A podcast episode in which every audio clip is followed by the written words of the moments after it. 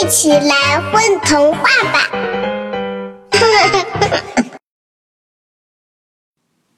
嗨，大家好，欢迎收听混童话广播，我是主播大表哥。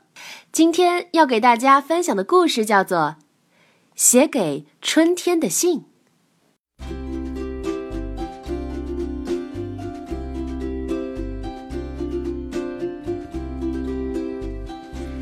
小狐狸卷卷坐在窗前，对着一张白纸发呆。小猪看见了，问：“嗯，你在干嘛？”小狐狸说：“嗯，我想给春天写一封信，问问他到底什么时候才来呀。”小猪听了也觉得很有必要。春天那家伙，一走就是大半年。不会忘记了约好要回来的日子吧？可是，给春天的信要怎么写呢？小狐狸不知道，他还从来没给任何人写过信呢。小猪当然也不知道，不过他见过一封。嗯，首先你得写上：“亲爱的春天，你好吗？”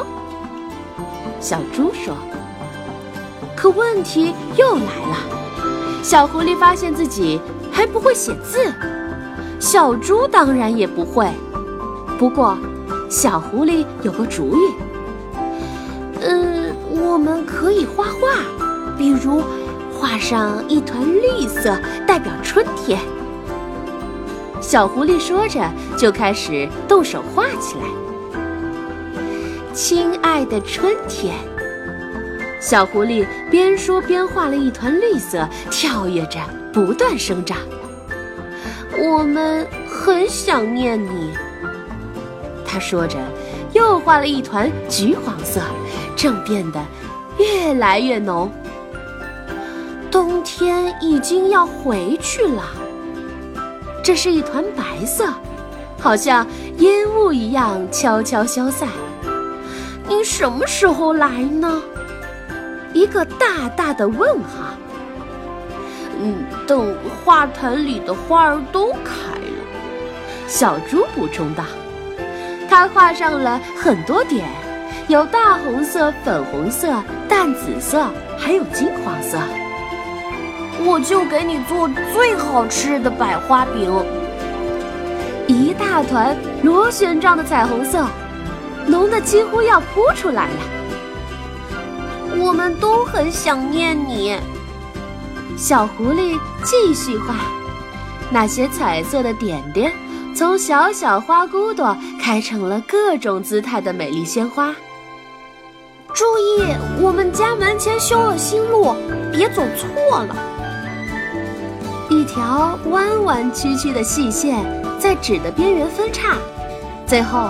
他们在纸上署名：小狐狸卷卷，一个小小的爪印；小猪咕噜，一个胖胖的爪印；还有小狐狸家窗前的风铃，一串银色的风铃。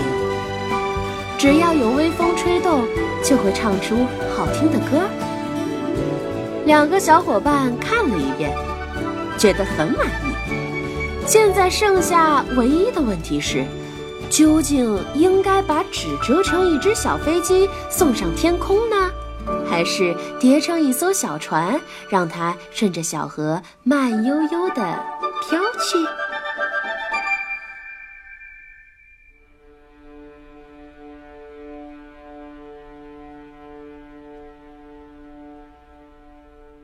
宝贝儿，你们在干嘛呀？嘘，我们在听。